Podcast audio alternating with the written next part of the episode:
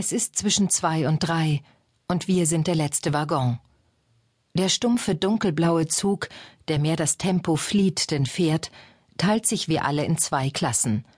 Vorn die bequemen Schlafwagen, mehr davon, als ich am Bahnsteig zählen konnte, und dahinter als letzte wir, die aufrecht sitzen in Reihen von grauen Ruhesesseln. Nach uns nur das Rattern. Wäre ich eine andere, es könnte ein Entkommen sein, warm und weich, Turbulenzen über Schienen, auf denen nie etwas bleibt, keine Erinnerung, damit sie der Wind nicht mäht oder das scharfe Rumpfgestänge um die Achsen und Räder. Draußen die Welt, mal blau-schwarz und mal im Kunstlicht der Bahnhöfe, die Welt hinter den Rollos, von denen viele schief hängen, ist einheitlich schnell und flach. Sie sitzt mir gegenüber. Da, wo andere einen Blick haben, hat diese Frau das Doppelte und ich nicht einmal die Hälfte. Sie sitzt sehr gerade und hält den Schlaf seit Stunden mühelos von sich fern. Seit sie da sitzt, finde auch ich keine Ruhe mehr. Sie ist zu wach, und ich bin zu beschämt. Warum hat sie sich zu mir gesetzt? Was wollen diese Frauen immer, die sich so niederlassen wie sie, ein Bein ganz langsam über das andere, so dass ihre Stiefelspitzen meine Knie fast schmerzhaft streifen, als wollten sie sagen Madame, was kann denn ich dafür, dass ich so bin und Sie nicht? Ich sitze geduckt auf der anderen Seite und täusche Schläfrigkeit vor, unscheinbar, aber wachsam. Ihr Kinn bleibt unbewegt, betont erhoben im kalten Schein der Leselampe, die mehr ist wie ein Insekt in nächtlicher Fluoreszenz, schwer zu orten und immer nur hell genug für ein paar der Zeilen des Buches, das sie gelangweilt aus der Tasche gezogen hat und nun darin liest. Kyrillisch, denke ich, aber ich kann nichts erkennen. Auch der Hund ist ein Angeberhund. Es ist zu dunkel, um ihn mehr als vage zu sehen, aber er ist groß, hat kaum Platz zum Liegen. Und er ist mir viel zu nah.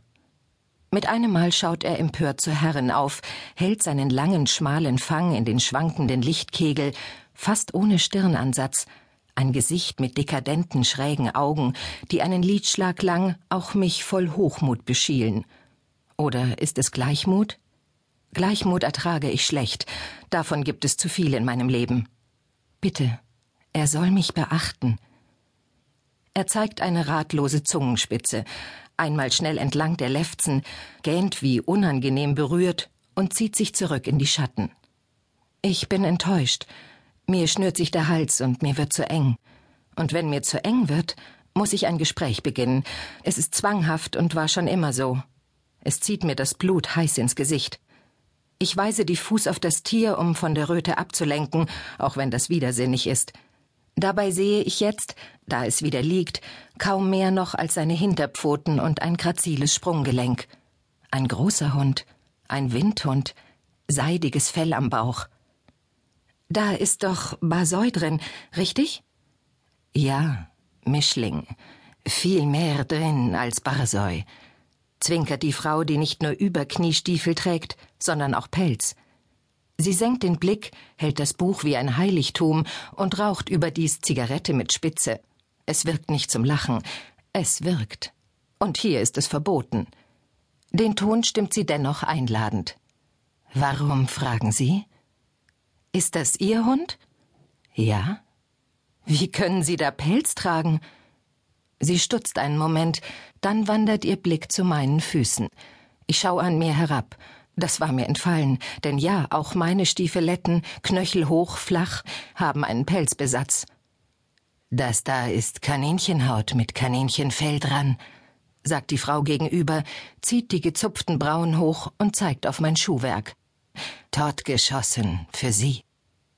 Nicht geschossen, glaube ich, wende ich ein. Und überhaupt, ich habe ja auch keinen Hund, überhaupt kein Haustier. Sie lächelt milde und ascht ab. Aber Sie hätten gern eins. Woher weiß sie?